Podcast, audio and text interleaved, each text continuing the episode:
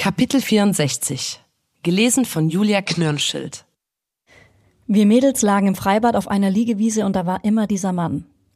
Er lag die ganzen Sommerferien in unserer Nähe und spielte an seinem Penis herum. Dabei schaute er stets in unsere Richtung.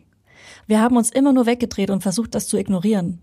Eines Tages wurde eine ältere Frau darauf aufmerksam und meldete das beim Bademeister. Der Mann flog aus dem Freibad raus.